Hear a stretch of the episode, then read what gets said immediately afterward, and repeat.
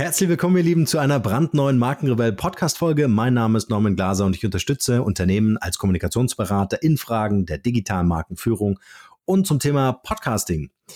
So, heute eine Interviewfolge. Ich freue mich sehr, denn es ist ein Namensvetter. Ist auch nicht so oft in meinem Leben passiert. Äh, Norman Buse heißt der Gute. Er ist Rechtsanwalt und er kümmert sich um das ganze Thema Persönlichkeitsrechte. Ein sehr wichtiges Thema, gerade wenn wir auch so an unsere Kinder denken, wenn wir äh, daran denken, uns selbst als Marke aufbauen zu wollen. Also für alle die ist dieses Interview absolut wertvoll. Ich kann euch versprechen, es wird ein sehr spannendes Interview. Es wird ein sehr, sehr interessantes äh, Interview, weil auch unwahrscheinlich viel Wissen und viel Erfahrung von Norman äh, hier zum Besten gegeben wurden. Und ich kann euch nur raten, wenn ihr euch jetzt Marke aufbauen wollt, wenn ihr das Gesicht des eures Unternehmens sein wollt, dann ist diese Podcast-Folge absolut zu empfehlen und ein absolutes Muss. In diesem Sinne wünsche ich euch nun viel Spaß mit dieser Podcast-Folge. Der Markenrebell Podcast. Spannende Interviews, wertvolle Strategien und provokante Botschaften für Führungskräfte und Unternehmer.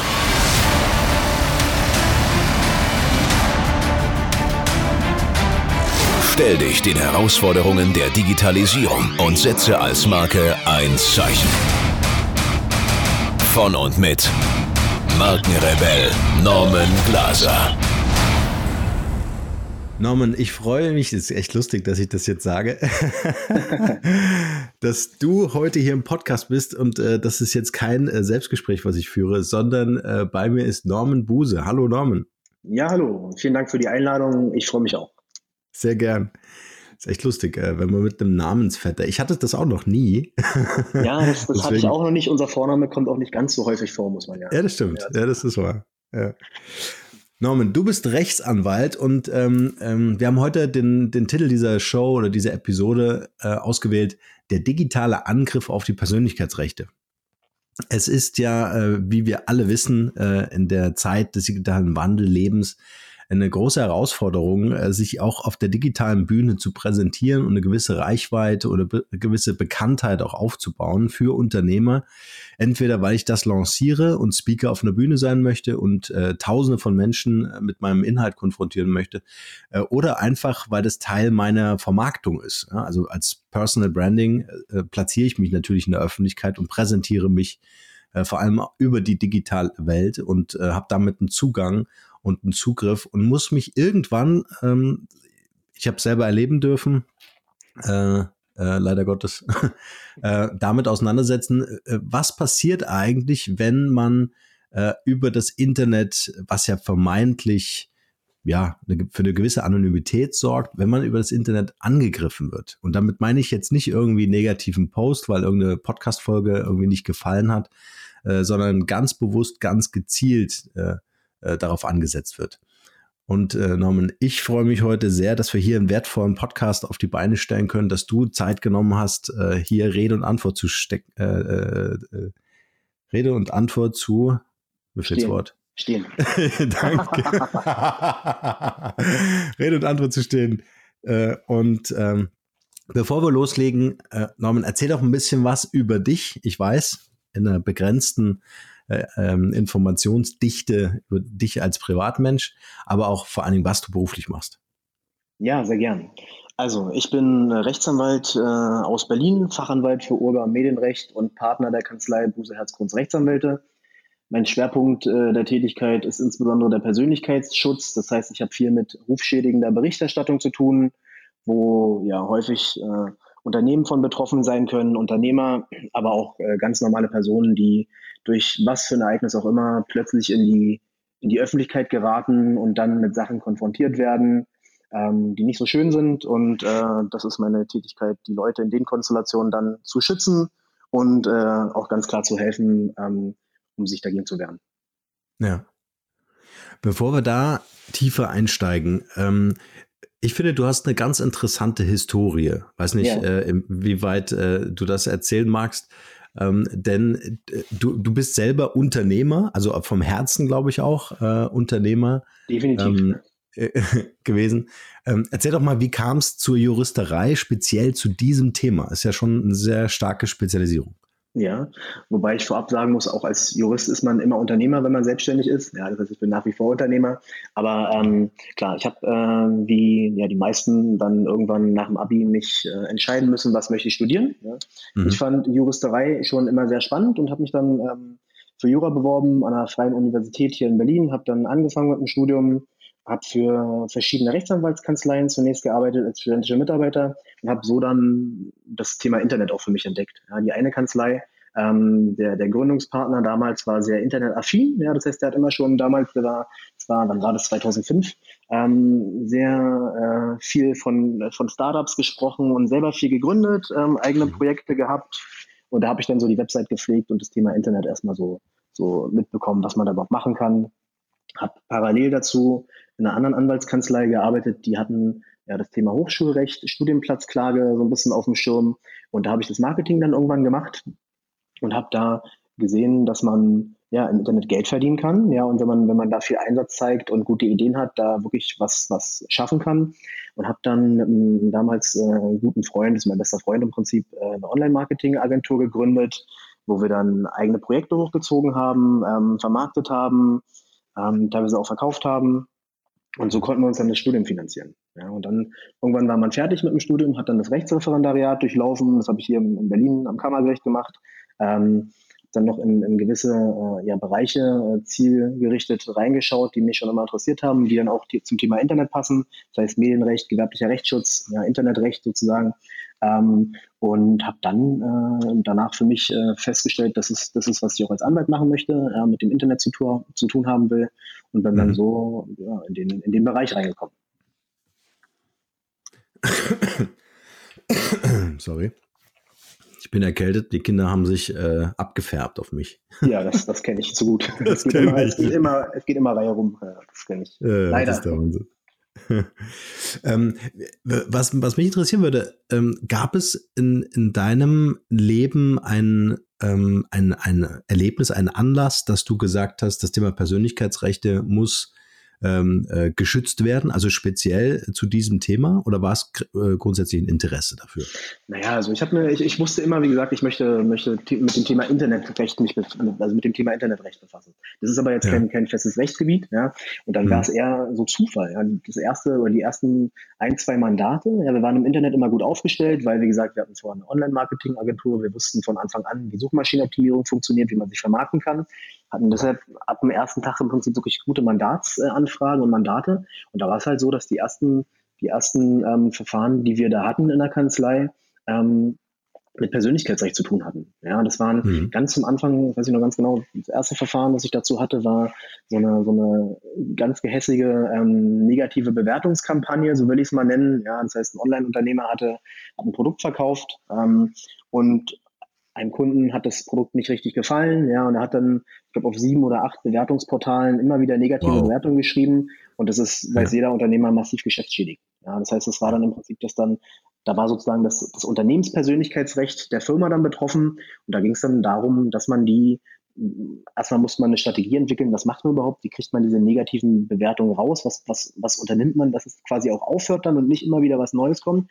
Und so hat sich dann ergeben. Ja, und dann kamen die nächsten Mandate dazu, ähm, gleich echt komplexe Schmähkampagnen, ja, zum Anfang meiner Tätigkeit und dann ist man, dann steckt man da drin. Und ähm, ich fand es, wie gesagt, immer interessant. Ich, ich mag Persönlichkeitsrechte ja, ähm, und habe da ein Thema für mich gefunden, was, was ich sehr spannend finde, aber auch die, meine Kollegen hier in der Kanzlei, wir sind vier Anwälte, die das im Prinzip im, im Persönlichkeitsrecht oder fünf Anwälte sogar, die da tätig sind. Und das ist im Prinzip und dann so unser Schwerpunkt geworden, zumindest unser Schwerpunkt im Zivilrecht. Ja.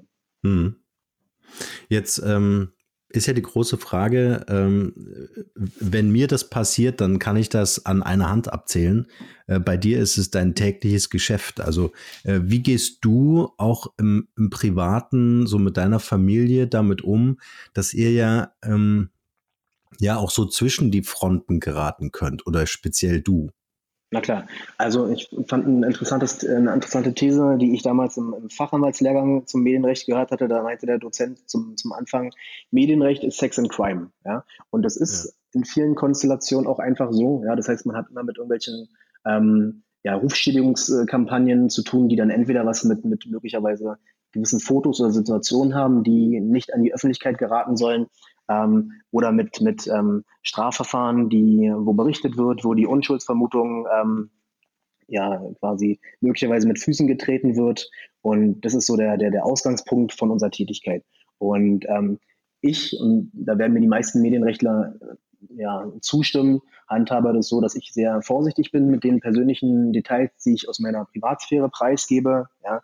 Ähm, gerade was so diese ganzen Social Media Sachen anbelangt, da das finde ich teilweise wirklich Wahnsinn, was Leute aus ihrer Privatsphäre und oder Intimsphäre sogar dort preisgeben. Und ähm, das wird halt einfach von vielen, gerade auch von, von vielen jüngeren Leuten, völlig unterschätzt. Wenn die Sachen einmal in der Welt sind, ähm, ist es häufig nur sehr schwer oder man hat einen extrem hohen Aufwand zu betreiben, die Sachen wieder rauszubekommen. Und von daher handhabe ich das persönlich so und auch meine, meine Bekannten, denen ich es immer wieder ans Herz lege, wenn ich da Sachen sehe, die vielleicht ein bisschen, ein bisschen problematisch sind, dass ich da möglichst wenig von mir preisgebe. Ja. Hm. Was würdest du als problematisch ansehen? Also was, wo, wo ziehst du für dich die Grenze oder wo ist vielleicht auch deine Empfehlung, dass du sagst, hey Leute, äh, hier, hier, hier wird einfach was überschritten, was, was nicht geht? Also alles, was so mit Thema Kindern, eigene Kinder zu tun hat, finde ich, sollte man immer vorsichtig sein, Bilder zu posten. Ähm, ja, weil die, die gehen dann schnell viral und der eine schickt es dahin, der andere schickt es dahin und zum Schluss weiß man gar nicht mehr, wer ein Bild von, vom Kind hat. Ja. Und mhm. ganz klar, wenn das jetzt auch noch Bilder sind, die, die leicht bekleidet sind von Kindern, dann muss man einfach sehr, sehr aufpassen, dass die Sachen mhm. nicht äh, ja, die falschen Empfänger äh, bekommen. Ja, das ist so ein Thema, aber auch generell, dass man, man sollte nicht zu viel nicht wie so ein, also ich finde es immer schwierig, so, so eine Art Tagebuch zu haben, wo man wirklich alles aus dem jeden, jeden Schritt nachvollziehen kann. Das ist immer so ein bisschen, da weiß jeder, wo man gerade ist und, und was man gerade gemacht hat. Und das finde ich mal so ein bisschen, das finde ich, das, da sollte man vorsichtig sein, ja, weil Thema Daten, persönliche Daten, Datenschutz ähm, muss man immer wissen, ja, oder auch wenn man gewisse Fotos hatte ich leider schon häufig, ja, dass, dass gerade junge Mädchen irgendwelche Fotos von sich machen lassen haben, die dann mhm nach der Trennung im Internet kursieren und äh, das vielleicht nicht so schön ist, wenn man, wenn man sich gänzlich unbekleidet auf irgendwelchen komischen, widerlichen Internetportalen wiederfindet. Ja, das sind so. Und da muss man einfach vorsichtig sein. Ja. Hm. Ja, ja, ich glaube, das ist, ähm, wenn sich das dann vor allen Dingen auch mischt, ja, also ähm, das, das eine ist natürlich, äh, wenn man in die Öffentlichkeit gezogen wird und da gar nicht hin will, und das andere ist, wenn man in der Öffentlichkeit steht und genau da sein will, ähm, dass natürlich dann auch klar sein muss, dass gewisse private Themen äh, einfach auch öffentlichkeitsrelevant auf einmal werden. Schon allein, weil es äh, die Fans vielleicht auch interessiert. Ja, ne? klar. Beziehungsweise man muss sich halt von vornherein eine Strategie überlegen. Man muss halt wissen, gerade auch wenn man in der Öffentlichkeit genau, steht, ja. ist es sozusagen, wie will ich mich selber sehen? Möchte ich das oder muss ich viel Privates von mir preisgeben, weil ich überhaupt nur dann irgendwie interessant bin, ja, und dann hm. gebucht wäre, Aufträge bekomme oder halt nicht. Ja, und wenn ich jetzt aber, klar, wenn ich ähm, jetzt irgendwelche TV-Shows mitmache oder ähm, irgendwelche, auf irgendwelchen Social-Media-Kanälen meine, meine äh, Follower deshalb bekomme, weil ich sehr, sehr viel von mir preisgebe, dann ist es ja auch eine Art Geschäftsmodell. Nur das mhm. muss man mhm. halt von vornherein irgendwie auf dem Schirm haben und wissen, dass das ab einem gewissen Zeitpunkt dann auch gar nicht mehr so richtig ja, zurückgedreht wird oder dass man es dass wieder korrigieren kann. Das muss man halt einfach wissen, weil wenn die Bilder, Daten, Informationen in der Öffentlichkeit sind, ist es halt aufgrund der Globalisierung und der, der diversen Publikationsmöglichkeiten ganz, ganz schwer, die Sachen wieder rauszubekommen. Hm. Also äh, ist es ja, wenn ich das, wenn ich jetzt mal so reflektiere, äh, schon mal ein guter Schutz, äh, generell zu überlegen, äh, was ist in der Öffentlichkeit von mir bekannt, ne? wie du sagst, eine Strategie finden. Genau. Ähm, die Frage ist ja, wenn es dann passiert, was kann ich wirklich tun und äh, wann lohnt es sich, ähm, ja, dagegen vorzugehen? Also ich äh, erinnere mich einfach selber ja. äh, das Problem äh, der Anonymität. Ja? ja? Also das ist ja ein Riesenthema, dass sich im Internet, zumindest habe ich so das Gefühl, äh, sind die Leute dann nicht greifbar. Ja, also man hat vielleicht eine IP-Adresse, die getrackt wird oder solche Sachen, aber so wirklich ja, aber kann man das, ja nicht nachweisen. Na klar, aber auch das mit der IP-Adresse, in der Praxis bringt es eigentlich überhaupt nicht wirklich äh, voran. Also im Endeffekt ist es leider ganz häufig so, ob man jetzt systematische Schmähkampagnen hat. Ähm, wo Leute damit Geld verdienen, den Ruf zu beschädigen erst und dann sich möglicherweise gewisse Artikel dann wieder teuer abkaufen lassen. Ähm, im Endeffekt ist es häufig so, dass man nicht weiß, wer dahinter steckt. Ja, das ist viel anonym. Ähm, und dann muss man schauen, was man für eine Strategie wählt, dass man das effektiv abstellen kann. Ja, und dann ist es so, die Rechtsprechung hat verschiedene Haftungskonstellationen dann ja, entwickelt im Laufe der Zeit. Ein einfaches Beispiel, ja, wenn ich jetzt eine negative Google-Bewertung habe zum Beispiel, ähm, oder auf Facebook irgendeinen Post habe, den ich nicht nachvollziehen kann, dann kann ich nicht gegen, oder wo ich, wo ich nicht weiß, wer der Verfasser ist, kann ich natürlich nicht gegen den Verfasser vorgehen, sondern muss den, den Portalbetreiber, das heißt dann Provider in der Konstellation,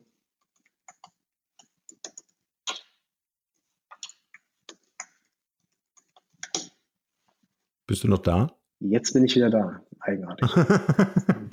also müssen wir nochmal, jetzt müssen wir nochmal einen Cut machen. Jetzt ist hier irgendwie bei mir gerade der Bildschirm hat sich ausgeschaltet, das ist ja nicht so schön. Ja. Okay.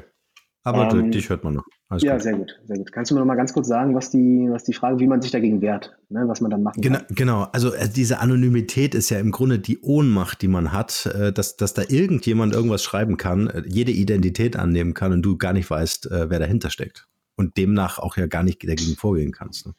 Ja, dann kann man zumindest nicht gegen den vorgehen, der der Verfasser ist. Ja, ähm, ja. Einfaches Beispiel, Thema Google-Bewertungen oder ein Facebook-Post, wo ich nicht weiß, wer der Autor ist, ähm, mhm. hat die Rechtsprechung verschiedene Haftungsabstufungen festgelegt. Man muss dann schauen, dass man den, den Portalbetreiber, also Google oder Facebook, in, in die Haftung bekommt. Das nennt sich dann mittelbare Störerhaftung.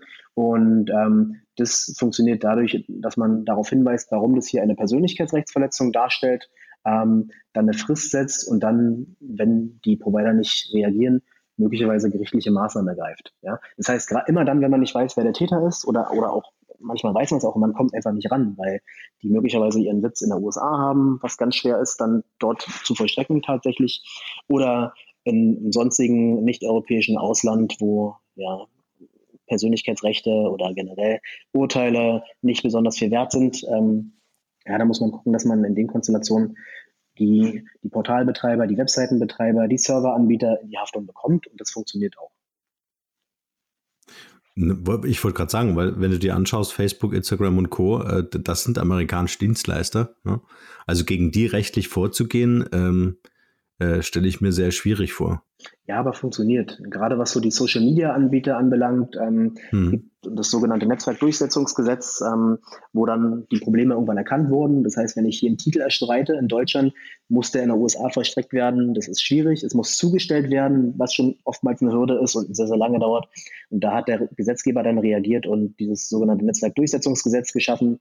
Ähm, Facebook-Gesetz, so nennt man es ja auch so in der Umgangssprache, sodass man da auch mhm. leichter, leichter rankommt. Und gerade die großen Anbieter, ja, Facebook, Instagram, Google, YouTube, ähm, die halten sich dann auch daran. Ja, das heißt, da kann man effektiv was gegen machen. Problematisch sind eher solche, wenn es um so systematische Schnee- und Verleumdungskampagnen geht, solche, solche Webseitenbetreiber, die halt irgendwo in Panama ihren Sitz haben oder, oder mhm. sonst wo. Ja, da die, das quasi das Grundproblem, also die, die rufschädigende Berichterstattung, kriegt man dann zumindest von den Seiten nicht weg. Ja? Da muss man schauen, dass man dann, wenn in vielen Konstellationen ist es ja so, dass ich jetzt deinen Namen google, ja, und da taucht zum Beispiel ein Suchergebnis auf, ähm, mit dem du überhaupt nicht einverstanden bist, weil da unwahre Tatsachen über dich verbreitet werden oder möglicherweise private Details veröffentlicht sind. Und da muss man dann gucken, dass man gegen Google vorgeht und Google in die Haftung bekommt. Und das, auch das funktioniert. Die Hürden sind zwar recht hoch ja, vom BGH, also vom, vom Bundesgerichtshof, ähm, die da aufgestellt sind, wann, wann Google tatsächlich für ein rechtswidriges Suchergebnis haftet.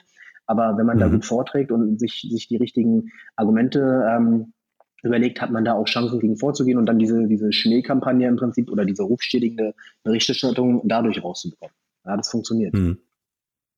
Jetzt hast du schon mehrfach erwähnt, Schneekampagnen. Kannst du mal erklären, was das ist? Schneekampagnen, ja. Also Rufschädigen, das ist mal so, damit hat man leider recht häufig zu tun als Medienrechtler. Das heißt, es gibt gewisse Internetportale, ähm, die viele negative Berichterstattungen streuen. Ja, das ist im Prinzip oftmals in, in allen sensiblen Bereichen der Fall, ja, wo es um einen guten Ruf geht. Ähm, gerade Bank- und Kapitalmarkt, das sind so, das sind so, das ist so ein Bereich oder auch ähm, ja, Hausbau, Darlehensvermittlung, ähm, wenn man da viele negative Berichterstattungen über sich liest oder viele, viele unschöne Sachen, ähm, da gibt es Leute, die dann sich das als Geschäftsmodell überlegt haben, die Berichte erst zu verfassen ja, und dann irgendwann als Reputationsagentur oder als SEO-Agentur ähm, bei den Betroffenen anfragen und sagen, hier, wir haben, haben Sie das schon gesehen und äh, wollen Sie dagegen nicht vorgehen? Wir sind hier eine Agentur, die darauf spezialisiert ist und ähm, kauft den dann oder lässt sich dann dafür bezahlen, dass die selbst eingestellten Berichte aus dem Internet wieder rausgenommen werden. Ja, das ist Ach, das, was ich, das ist das, was ich mit, mit Schmähkampagnen meine. Ja. Ja. Und das gibt's leider recht häufig. Ja, es gibt gewisse Internetseiten, die dafür auch bei den, bei den Pressekammern am, am, an den Landgerichten bekannt sind. Und das sind immer Sachen, die für die Mandanten sehr schmerzlich sind, weil das erstmal an der Welt ist. Viele potenzielle Kunden davon abgeschreckt werden, obwohl da oftmals überhaupt nichts dran ist. Und ähm, dann sich dagegen wehren müssen, was dann häufig aufwendig ist. Mhm. Aber das ist das, was ich mit diesen Rufschädigungskampagnen oder also das sind so Erpressermodelle im Internet, die halt schon recht lange da sind und auch in vielen Konstellationen leider häufig funktionieren. Ja, ähm, da die Leute dann auch immer abwägen, soll ich jetzt dagegen was machen, irgendwie mich gegen die Leute wehren, dann kommt noch mehr Schmähung oder lasse ich mich auf das Modell ein und kaufe denen es ab. Also da gibt es aber auch schon einige Medien, die über sowas berichtet haben. Aber lass uns da genau nochmal einsteigen, ja, weil, weil das finde das finde ich ganz, äh, ganz spannend, auch äh, die Leute zu ermutigen, da, dagegen vorzugehen. Ähm, weil ich glaube, die Angst ist ziemlich groß zu sagen, okay, wenn ich dieses Fass jetzt aufmache, ja, ja. was kommt dann noch? Ja, na klar. Ja, also ich bin ja jetzt äh, erstaunt, ich wusste das selber nicht, äh, dass es tatsächlich Geschäftsmodelle damit, damit gibt. Das ist ja. Ähm, ja, leider. Ja, ja, ja, das ist der Wahnsinn das ist halt der gute Ruf, ist wie gesagt da wichtig und ähm, mhm. das haben halt viele für sich entdeckt, ganz klar. Ja, ja. Lass uns mal in, in einen Prozess einsteigen. Ja. Ähm, stellen wir uns vor, äh, ich, ich möchte in der Öffentlichkeit sein. Also wir gehen davon aus, ein Unternehmer sagt sich, ich bin hier äh, das Gesicht des Unternehmens, ich möchte mich ähm, ich möchte mir eine Reputation aufbauen, ich möchte äh, bekannter werden, ich präsentiere mich jetzt hier im Netz, so wie ich das eigentlich auch mache. Ja. ja ähm, bin ja so gesehen auch das Gesicht der, des Unternehmens. Ähm, jetzt passiert mir, dass ich in, in welcher Form auch immer angegriffen werde. Ähm, nehmen wir einfach mal den anonymen Fall, ja, ja. Ähm, dass, dass irgendwas im Internet erscheint äh, und ich jetzt nicht unmittelbar eine Person damit verknüpfen kann, sondern dass es eher, äh, wie du sagst, so eine abstrakte Kampagne ist. Was sind für mich so die ersten Schritte, äh, die ich machen sollte, um einfach dagegen vorzugehen? Ja, also der erste Schritt, den man einfach für sich wirklich äh, verinnerlichen sollte, ist erstmal Ruhe zu bewahren. Ja, nicht übereilt irgendwie Maßnahmen ergreifen, das gleich kommentieren oder, oder da so eine, weil damit tritt man es dann oftmals erst wirklich los, so eine Lawine.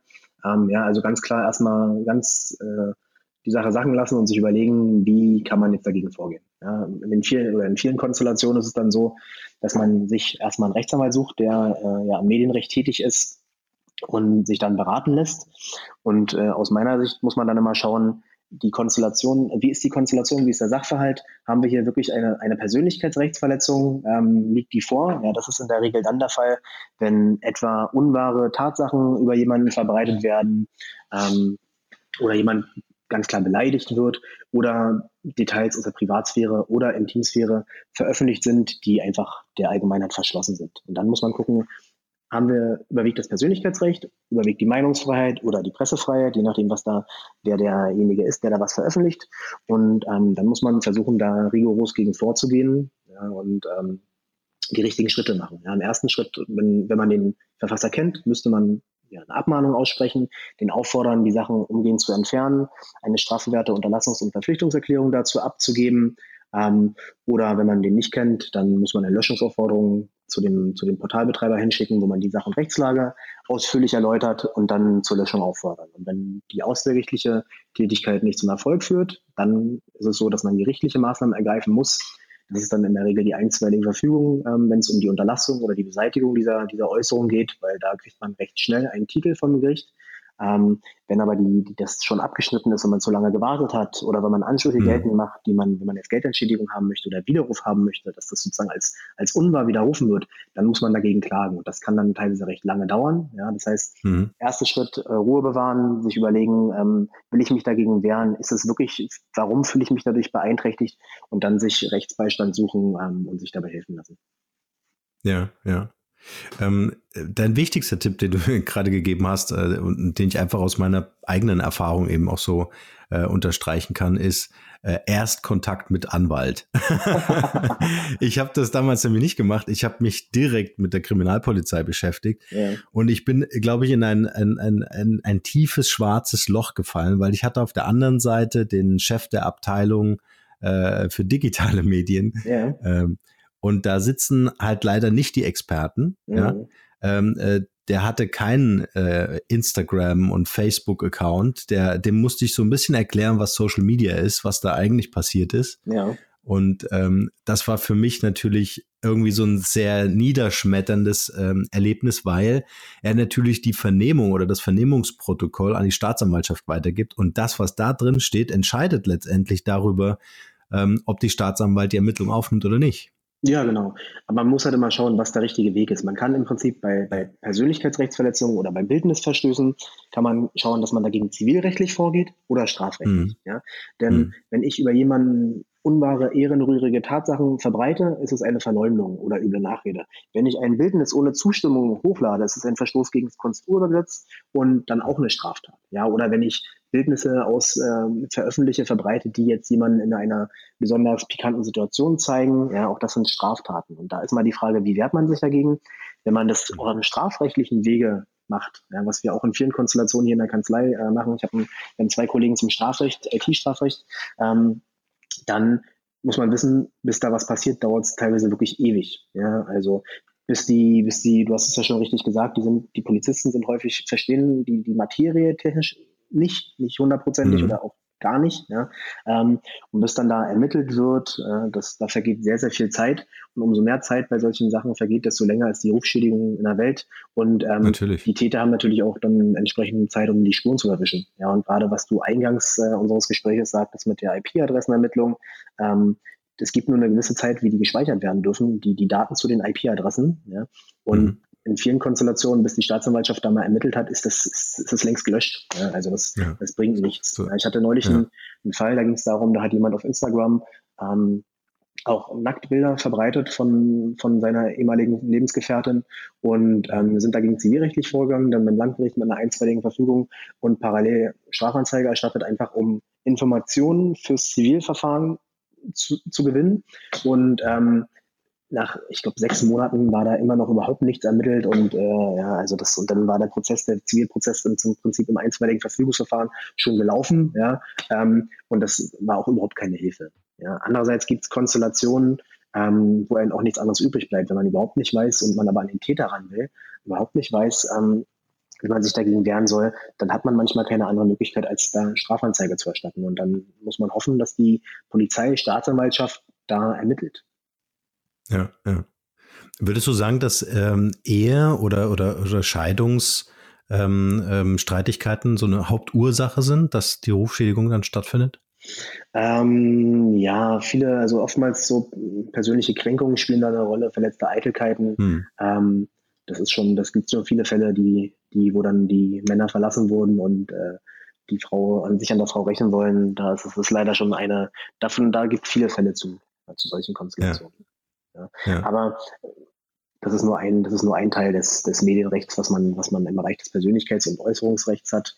Viele andere Konstellationen sind dann immer betreffen dann Fallgestaltungen, wo ähm, jemand in der Öffentlichkeit steht und da äh, gewisse Zeitungen oder ähm, Online-Medien Details gerne verbreiten wollen, die die Person aber nicht möchte. Ja, das ist so der, da hat mhm. man, da hat man sehr viel mit zu tun.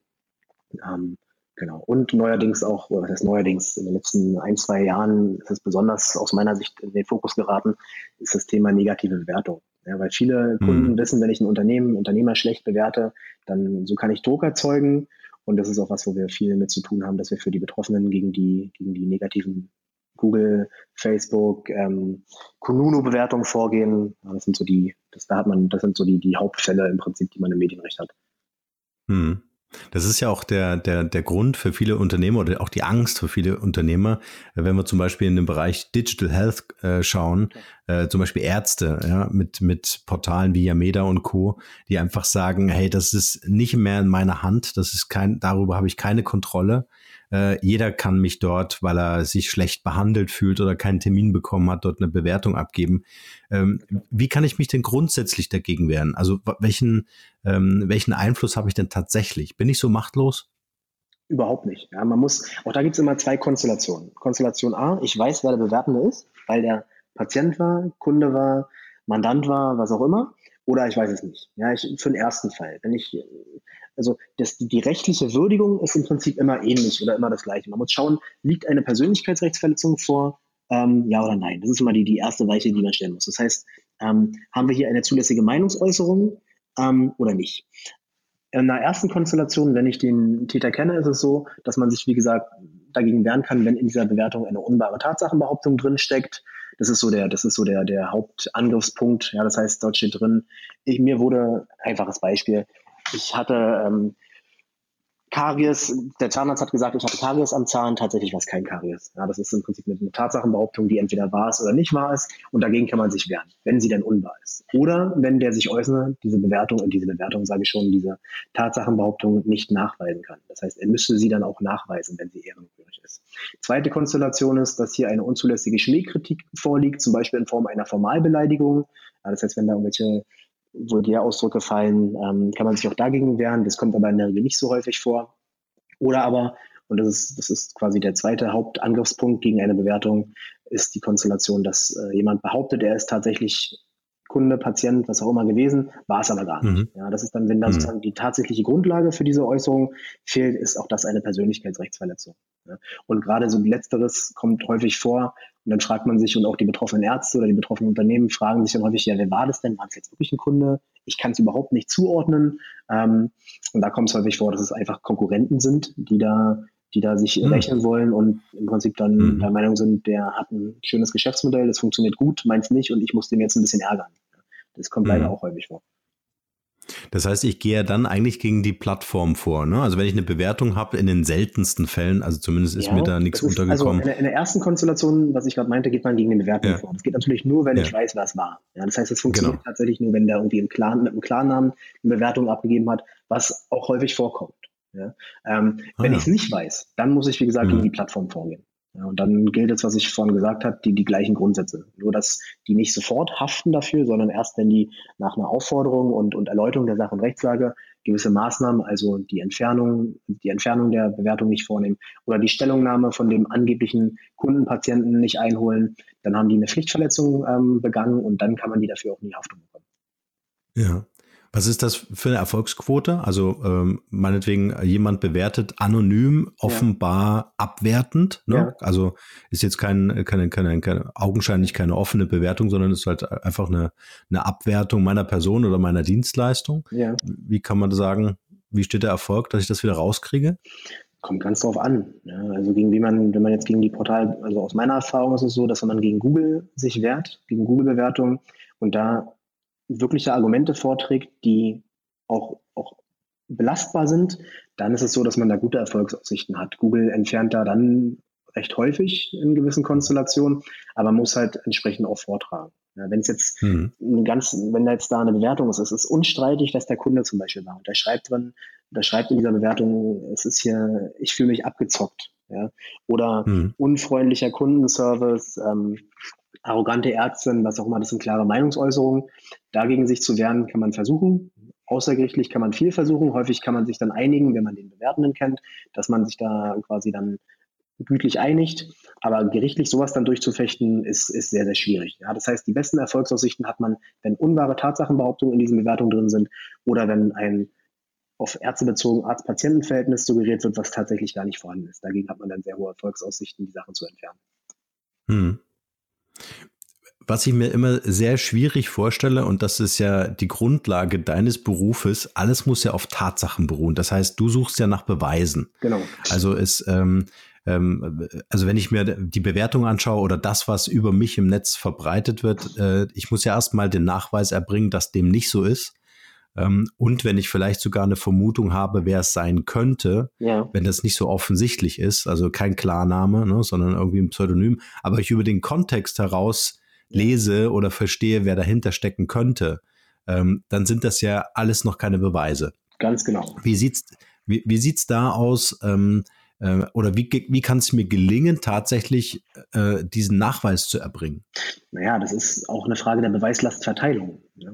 Also, dass, wenn ich jetzt dich in Anspruch nehme, du hast mich jetzt als Anwalt schlecht bewertet, aber ich möchte gegen dich vorgehen, weil du geschrieben hast, ich habe meine Termine nicht eingehalten oder meine Fristen nicht eingehalten, dann ist es eine unwahre Tatsachenbehauptung. Wenn ich jetzt genau weiß, dass du es bist, kann ich gegen dich vorgehen und dann ist es so, die Täterschaft kann ich dann recht sicher nachweisen, weil wenn ich beispielsweise mit Klarnamen gemacht hast, dann ist es jetzt dann unstreitig.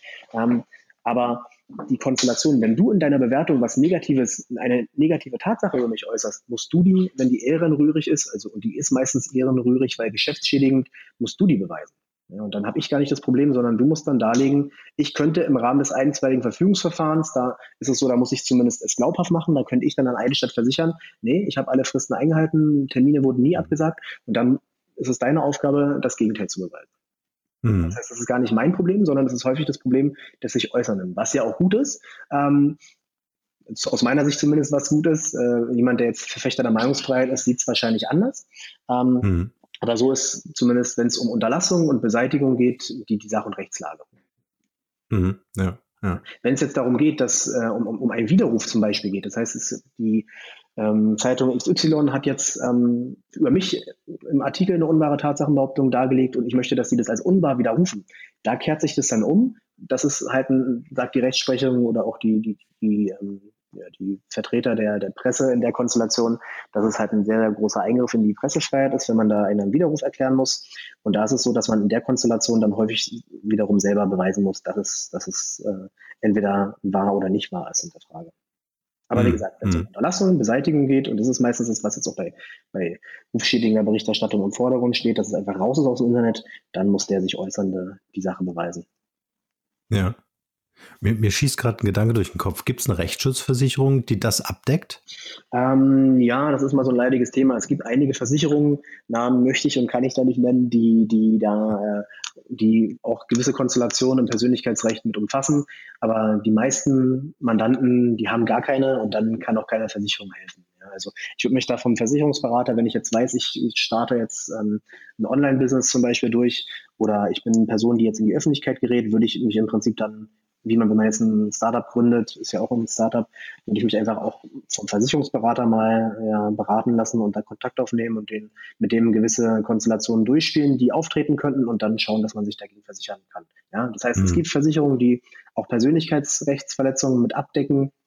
Im Gegensatz beispielsweise, wenn es jetzt um Markenrechtsverletzungen geht, da ist es häufig fast nie mit umfasst, weil die dann exorbitant teuer werden, die Versicherung. Das hat haben die meisten Mandanten nicht, aber im Persönlichkeitsrecht funktioniert das schon, schon recht häufig. Hm. Ich werde, oder wir, wir werden jetzt einfach mal hier einen Aufruf starten. Na klar. Also wir, wir suchen einen Versicherer, mit, mit dem wir eine Versicherung bauen können. Ich finde das irgendwie eine coole Idee. Also gerade Persönlichkeitsrecht. Ja. Ähm, ich würde auch gern gleich noch über Kinder sprechen, ja, ja, Thema Mobbing im Internet und so weiter. Aber ähm, vielleicht gibt es wirklich einen Versicherer da draußen, der mit dir, mit mir zusammen irgendwie eine Versicherung baut äh, zum Thema Personal Branding. Also wenn ich in der Öffentlichkeit stehen möchte, wie kann ich mich schützen? Weil das, das geht natürlich relativ schnell ins Geld und oftmals werden, kann ich mir gut vorstellen, ja. äh, Themen gar nicht erst äh, angefasst oder angezeigt, weil man die Angst hat, dass man das am Ende gar nicht bezahlen kann. Ja, na klar. Ja. Es hat, es, und, man hat immer ein hohes mhm. Prozesskostenrisiko im, im Persönlichkeitsrecht. Ja, genau. Das muss man wissen. Die Gegenstandswerte sind häufig recht hoch. Und ähm, mhm. wenn man da einen Prozess führt, äh, also außergerichtlich, kann sich vieles erledigen, ist halt auch de facto so. Aber wenn man dann einen Prozess dagegen führt mit einstweiligen Verfügungsverfahren, vorgeschaltet, mhm. dann Hauptsache Klage dahinter, da können einige tausend Euro zusammenkommen. Für Unternehmer ist es einfach oftmals im Geschäftsmodell mit einkalkuliert. Aber wenn ich jetzt als Privatperson davon betroffen bin, dann natürlich nicht. Da kann ich es nicht von der Steuer absetzen, dann kann ich keine Vorsteuer ziehen. Ja, also das ja. sind so Sachen, ja. klar, eine, eine gute Rechtsschutzversicherung ist auch in dem Komplex gerade dem Umstand geschuldet, dass es ja immer weiter zunehmen wird, die Digitalisierung, sehr, sehr wichtig und kann ich vielen auch nur anraten. Ja. Ja, wir müssen aktiv werden, wir werden da, wir werden da was inszenieren. Ob die, ob ich, mich, ich kümmere ob, mich. Ob die Versicherer das so toll finden, weiß ich nicht. Ja, wir suchen den kreativen so Versicherer. Wir suchen, wir suchen den, der das Produkt Frage, erfindet. Genau, es ist ja auch eine Frage der Beitragshöhe. Ja, gerade wenn es um, es ist ja, Klar. das ist ja alles kalkulierbar und das, da aber auch das ist ja ein Thema, was, was trotzdem relativ betrachtet auch noch recht neu ist. Und da müssen sich natürlich auch die Versicherungsbranche dann erstmal darauf einstellen. Das, das, das möchte ich meinen, ja. Also ähm, ähm, ich, ich unterstelle, dass die Versicherungsbranche einfach in Zeiten der Digitalisierung äh, das, also das Produktportfolio überhaupt noch nicht angepasst ist. Ja, ja und wenn wir den Impuls geben können, einfach auch solche Produkte zu entwickeln, warum nicht? Also ich spreche mal ein paar an äh, und äh, dann schauen wir, dass wir das mit dir zusammen entwickeln ja. und dass wir zum Thema Personal Branding und äh, Schutz der Persönlichkeitsrechte da ein Produkt auf die Straße kriegen. Ja, sehr also gerne. das finde ich wichtig. Ich bin Würde dabei. Ich sofort abschließen. Ja, sehr schön.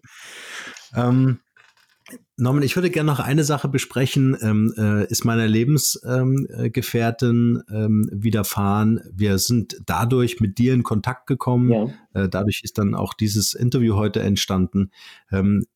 Zum Thema Strategien. Wie gehe ich vor, wenn jemand wirklich augenscheinlich im Internet mit Video, mit allem, was dazugehört, mit seiner ganzen Persönlichkeit ähm, äh, Dinge verbreitet, also sich wirklich auch Mühe gibt, ja, das eigene Image in den Vordergrund äh, zu stellen und ganz bewusst jemanden durch Unwahrheiten zu schädigen.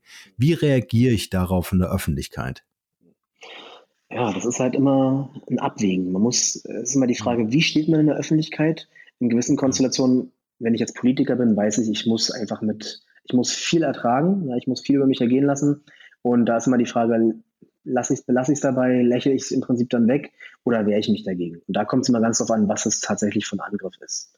wenn ich jetzt, ähm, klar, das, wenn ich jetzt regierender Bürgermeister von Berlin bin ähm, und mit dem BER in, ja, negativer Berichterstattung gebracht werde, dann ist es, dann muss ich wohl vieles hinnehmen, weil es einfach ein Projekt ist, was die Allgemeinheit ungemein interessiert, ist ein hohes öffentliches Interesse. Ähm, und da muss man, da muss man viel über sich ergehen lassen. Wenn es jetzt aber darum geht, dass ich als Bürgermeister abends in einem Restaurant sitze oder als Politiker und äh, dort mit jemandem zusammensitze, was vielleicht nicht die Öffentlichkeit angeht und auch nicht angehen soll, dann ist es was, dagegen kann man sich wehren. Ja, das heißt, ich muss einfach gucken, was ist es von, von was für was ist, was ist vorgefallen, ja, ähm, und da muss ich überlegen, hat es Sinn, auch für mich persönlich, da jetzt sozusagen rigoros gegen vorzugehen? Und dann ist es mal die Frage, wie sehr persönlich man sich dadurch beeinträchtigt fühlt und wie gesagt, was man für eine Stellung hat in der, in der mhm.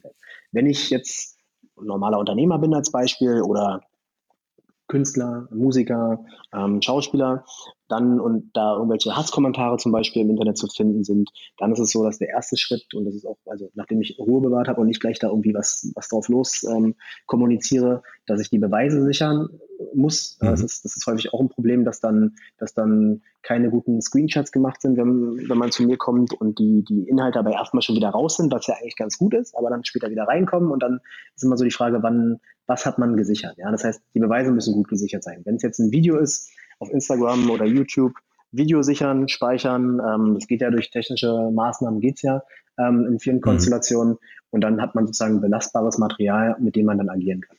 Das ist immer das, was ja. man, was man, und das kann man auch schon machen, bevor man zum Anwalt geht. Ja, wir machen es dann auch, ja.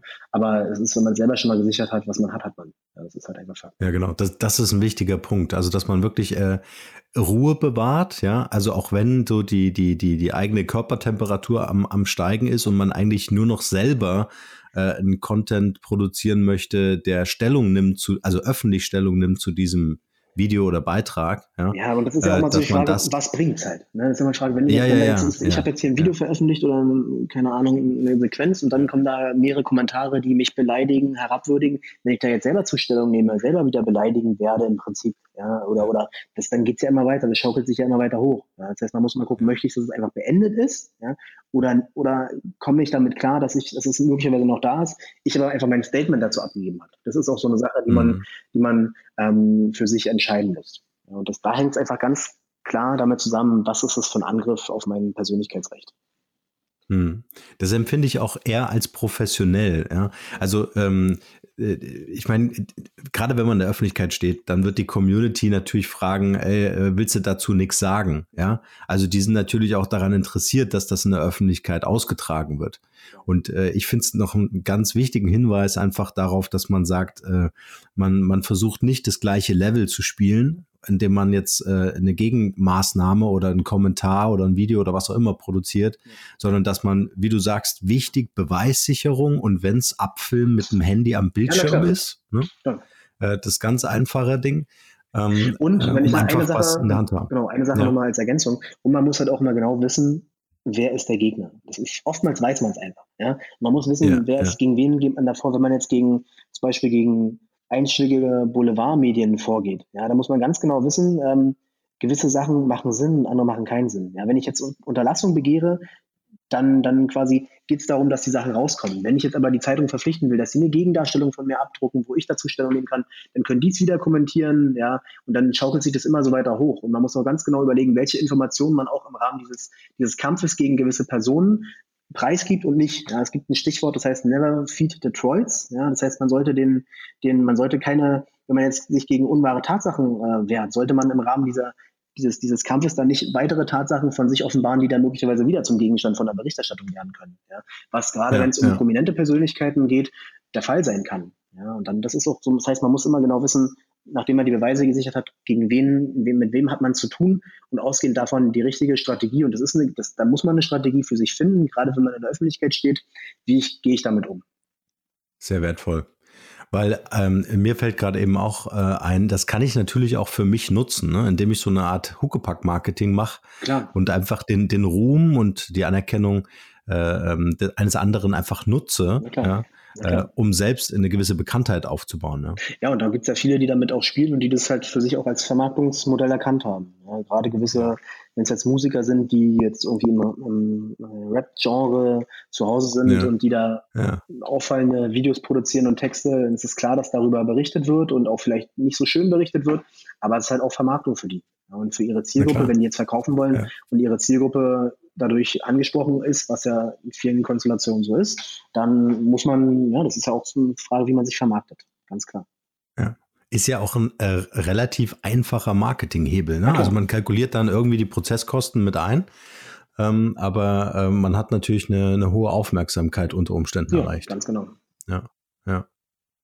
Ich würde gern mit dir noch einen kleinen Schwenk machen. Ähm, äh, äh, zum Schutz unserer Kinder. Ähm, jetzt, jetzt haben wir fünf Kinder im Haushalt unterschiedlichsten Alters und ähm, es ist sehr, finde ich, auffällig, wenn ich das so mit meiner Kindheit äh, ähm, äh, vergleiche, äh, dieser Kontakt mit den digitalen Medien, ja, die Devices, die, die äh, eine schnelle Kommunikation ermöglichen, einen schnellen Datenaustausch oder einen Austausch von irgendwelchen Inhalten, ähm, ganz, schwierig, ganz schwieriges Thema. Ja. Ja, ähm, habe ich ja. leider auch häufig. Ich habe ja schon einige Erziehungsgespräche führen müssen mit Eltern und, und Jugendlichen ähm, in der Kanzlei. Und ähm, aber da so den, das ist halt ganz, ganz schwierig. Ich habe auch zwei kleine Kinder, die sind zum Glück jetzt noch nicht äh, mit den Medien im mhm. Kontakt, aber das ist, da bin ich auch schon gespannt, wie ich das dann quasi, was ich im Beruf zu tun habe, wie ich es dann in mein eigenes Privatleben integriert bekomme.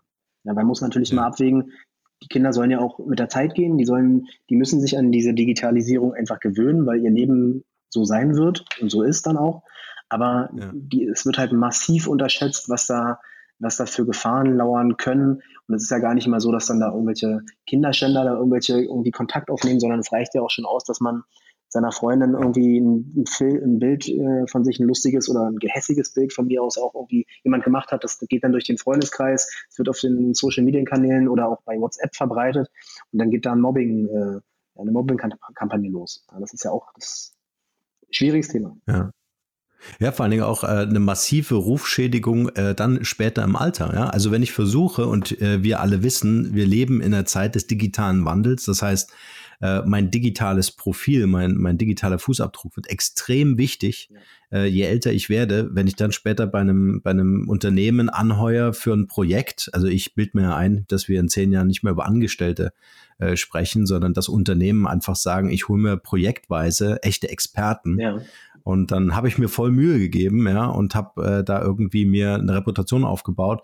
Und dann tauchen aber Dinge aus meiner Kindheit auf. Mhm ähm, dann ist es aus meiner Sicht genauso wie die Eltern natürlich auch die Fürsorge haben, zu sagen, ich muss schauen, dass meine Kinder gesund aufwachsen, ja, mit den entsprechenden äh, medizinischen Versorgungen. Äh, so müssen sich Eltern aus meiner Sicht auch damit beschäftigen, wie kann ich zum Beispiel so ein Smartphone ähm, sicher machen, dass äh, A, meine Kinder mit diversen Inhalten gar nicht konfrontiert werden, aber auch B, äh, dass äh, niemand so einfach in der Lage ist. Also Wege gibt es natürlich viele, aber äh, zumindest, dass ich das einschränken kann, äh, dass, dass irgendwelche Dinge verbreitet werden über meine Kinder. Ne? Ja, gebe ich dir, gebe ich dir absolut recht. Nur ist immer die Frage, inwieweit man das dann tatsächlich als Eltern unterbinden kann, unterbinden darf. Ist, ja. Ich finde, das ist eine, eine ganz schwierige Frage, mit der ich mich zum Glück bisher toi toi toi in meinem Privatleben noch nicht befassen muss, aber ich weiß ganz ja. genau, es kommt auf mich zu und dann muss, kommt, man, ja. muss man schauen, ja. dass man seine Kinder da schützt, aber auch nicht zu sehr schützt, weil die sollen ja auch trotzdem, wie gesagt, die ganzen tollen Vorteile der Digitalisierung äh, ja, mhm. sich zu eigen machen können, muss man dann schauen. Ja, die Dosis. Die Dosis macht es am Ende. Ja, und man muss, genau. Fakt ist, man muss als Elternteil trotzdem wachsam sein, man muss irgendwie einen Weg finden zwischen, zwischen Kontrolle und auch, und auch Freiheit zu geben, aber ähm, es schadet nichts, wenn man, ich weiß nicht, wann, wann fangen Kinder, Jugendliche heute an mit, mit ähm, eigenem Handy? Das heißt, du hast ja mehrere Kinder, du Boah, weißt ja wahrscheinlich besser.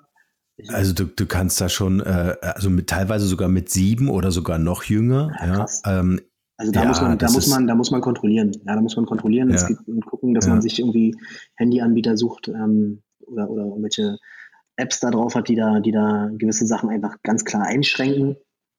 Aber und dann ist ja auch mal die Frage, wann hört man damit auf? Ja, ich meine, wenn der jetzt 17 ist, dann muss man eine andere Dosis haben als beim Siebenjährigen. Aber da, das, ja, das ist eine, eine schwierige, ich glaube, man muss gucken, dass man selber gut vorlebt. Man muss selber zeigen, dass man, dass man vorsichtig ist mit dem Handy, dass man vielleicht nicht zu viel von sich preisgibt, dass man nicht gewisse Fotos von sich veröffentlichen sollte. Und da muss man die Kinder mhm. versuchen, irgendwie ja, zu sensibilisieren. Wobei natürlich dann, wenn die in der Schule sind und im Freundeskreis unterwegs sind, im Sportverein, was auch immer, dann ist da eine gewisse Gruppendynamik und dann kann man da auch nicht mehr so drauf, drauf zugreifen. Ja, also, und das ist halt aber so, ja, ein, so ein gesellschaftliches glaube, Problem, ja. dass das oftmals einfach ja, völlig unterschätzt wird, diese ganzen Gefahren, die da tatsächlich lauern. Ja, ich glaube, dass äh, viele Eltern sich einfach das, dem Ausmaß nicht, nicht äh, klar sind. Und ich denke, äh, wenn ich wenn ich schaffe, meine, meine, meine Kinder mit der Sensibilität äh, äh großzuziehen, ja, es geht ja gar nicht so sehr um die Einschränkung oder um die Kontrolle oder also es gibt ja es gibt ja sogar Software-Tools, die dir ermöglichen, äh, dass du auf deinem elterlichen Handy äh, alle Nachrichten oder Informationen bekommst, die dein Kind auf, auf dem Handy. Also ähm, das das ja, ist für mich jetzt so ein Kontrollwahn. Ja, ja also damit also, greifst du ja sehr stark in das Leben auch deiner Kinder ein. Ja, Aber ich glaube, dieses Bewusstsein äh, zu schaffen, sich selber damit auseinanderzusetzen, was alles passieren könnte, das glaube ich ist einfach ein ganz wichtiges Thema. Ja, und auch gerade nochmal aufs Thema Mobbing zurück, dass man auch seinen Kindern dann selber an die Hand gibt, dass man, dass auch die aufpassen sollen und äh, mit anderen Leuten nur so umgehen sollten, wie auch sie möchten, dass mit ihnen umgegangen wird. Ja, genau. Ja. Perspektive betrachtet. Ja, schön. Ja, ein Grundsatz, der schon immer galt, egal ja, ob digital oder nicht. Ne? ja, absolut. Wow, Norm, das war äh, bis jetzt ein tolles Interview. Also ich finde ähm, oder hoffe, dass wir vielen da draußen, die zuhören, die vielleicht ähnliche äh, Themen erlebt haben oder gerade erleben oder wir wünschen es natürlich niemandem, aber ja. ähm, äh, vor allen Dingen Mut geben, sich zu wehren. Also das Thema äh, digital oder diese digitale Welt bedeutet nicht, dass das ungestraft ist, sondern äh, ich glaube, es braucht einfach Experten so wie dich, äh, die sich dafür einsetzen und ähm, äh, also das, das fand ich einfach jetzt auch nochmal einen ganz wichtigen Beitrag mit dieser Podcast-Folge. Und vielleicht der Aufruf an alle, die das hier hören, verteilt diese Podcast-Folge einfach auch an Freunde in der Familie, an Geschäftspartner, damit das einfach auch, ja, äh, ein Verständnis oder auch eine Sensibilität für dieses Thema gibt und dass es Hilfe gibt. Das ist auch für mich so ein Learning gewesen. Da muss man nicht alleine durch, ja, oder das nur in der Familie äh, mit, mit starken Emotionen durchleben, sondern äh, wirklich sich von Anfang an mit einem Experten verbinden und beraten lassen. So sieht's aus. Und ich hatte dazu vielleicht abschließend noch eine, eine kleine Anekdote. Ich hatte neulich mit jemandem gesprochen, der ist Berater im Bereich des Hotelgewerbes. Und da meinte er dann auch durch eine negative Bewertungssache ist er auf mich zugekommen und ähm, so gesagt, viele von den, von den Hoteliers, die davon betroffen sind, von diesen, von diesen Bewertungen, wissen überhaupt nicht, dass man dagegen überhaupt was machen kann. Also viele wissen einfach, viele denken, man muss es so, man muss es so hinnehmen, man hat keinerlei Rechte. Und das ist, wie wir jetzt besprochen haben, de facto einfach falsch. Also wenn man betroffen ja. ist ähm, und das sich davon sehr, sehr angegriffen fühlt, dann sollte man sich dagegen auch wehren. Ja, absolut. Super. Na, ich habe noch eine kleine äh, QA-Session mit dir vor. Ich stelle dir ein paar Fragen, ja. also so Rapid Fire, ja. äh, und du schaust einfach, dass du mit einem Wort oder einem Satz antwortest. Okay, so machen wir. ich versuche ich versuch mein Bestes. ja, genau. ähm, Frage Nummer eins: Was ist deine Mission? Ähm, ich möchte Persönlichkeitsrechte schützen und den Betroffenen helfen, sich gegen Rufschädigung zu wehren. Mhm. Schön. Wichtig. Ähm, Frage zwei geht so ein bisschen ins Private, aber äh, ja. vielleicht äh, gibt es ja auch ein Business, äh, äh ein Business, ein, ein, Talent, von dem bisher keiner weiß. Ähm, ein Talent, von dem bisher keiner weiß. Schwierig. Ja, ich bin eigentlich recht offen, was äh, Freunde ähm, und Familie anbelangt. Das heißt, die, die wissen eigentlich fast alles von mir. Klar, als Geschäftspartner, Mandanten natürlich nicht. Aber das möchte ich ja, nicht sagen. Ja. okay. Wenn die Leute an dich denken, was wäre das eine Wort, wofür du selbst als Marke bekannt sein willst oder schon bist? Zuverlässig, so würde ich mich beschreiben. Zuverlässig und einsatzfreudig. Ja. Mhm.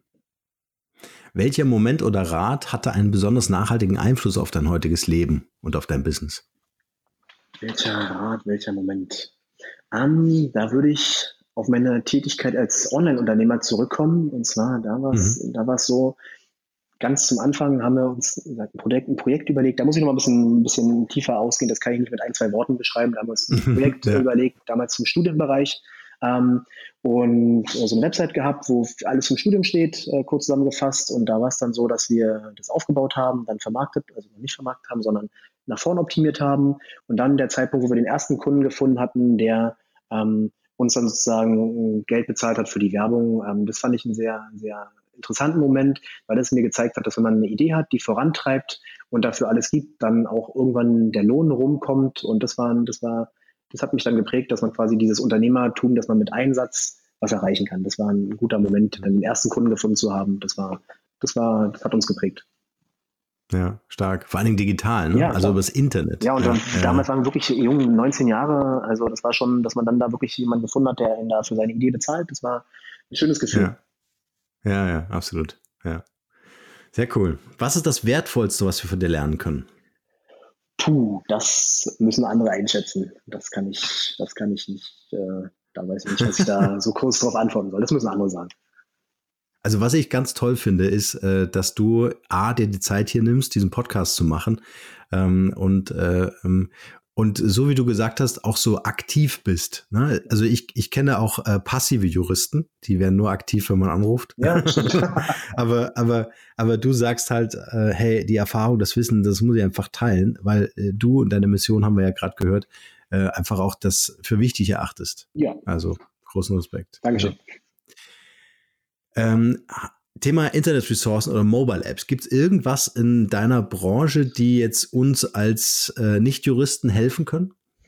Ähm, da kommt mal drauf an. Wenn man so ein bisschen rechtlich interessiert ist, es gibt eine Internetseite, die heißt ltu.de.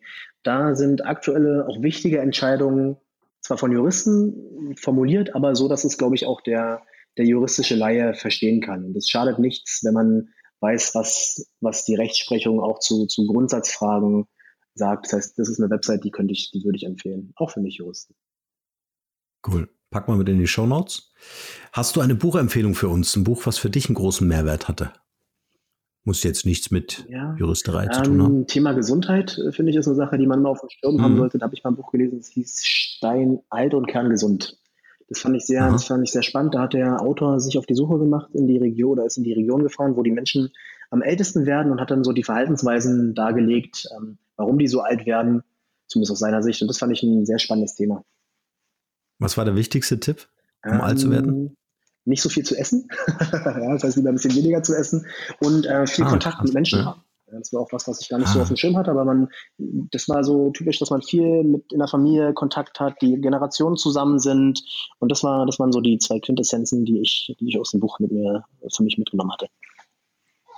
Schön, spannend. Welche drei Interviewgäste würdest du uns empfehlen? Wen würdest du hier selber im Podcast gerne mal hören und äh, wo du sagst, hey, das wäre nochmal ein wertvolles Gespräch? Um, ähm, einen, den ich besonders schätze, persönlich nicht kenne, aber den ich sehr, sehr gerne im Fernsehen sehe und auch so äh, Podcast höre, ist Frank Thelen, ja, der vielen Unternehmern mhm. natürlich ein Begriff ist aus, aus den Startup-Serien. Ja. Das ist eine Person, die hat immer sehr interessante Ideen und Ansichten, die, die würde ich empfehlen. Und ansonsten fällt mir jetzt spontan erstmal nichts ein. Okay, wenn dir was einfällt, bitte E-Mail schicken. So machen wir das. Frank Thelen. Genau. Dann werden wir den Frank mal kontaktieren. Ähm, ja, äh, ich würde sagen, an dieser Stelle, äh, würde ich dir gerne das Schlusswort überlassen mit der Frage, was ist dein bester Tipp für ein glückliches und erfülltes Leben? Ähm, man sollte sich Ziele setzen und die konsequent versuchen zu erreichen und äh, dabei auch auf Leute hören, die einen gute Ratschläge erteilen können, denn ein gutes Netzwerk ist dafür unerlässlich. Schön. Norman, sehr cooles Interview. Vielen Dank für deine Zeit. Ja, sehr gern. Ich danke für die Einladung. Es hat mir auch viel Spaß gemacht.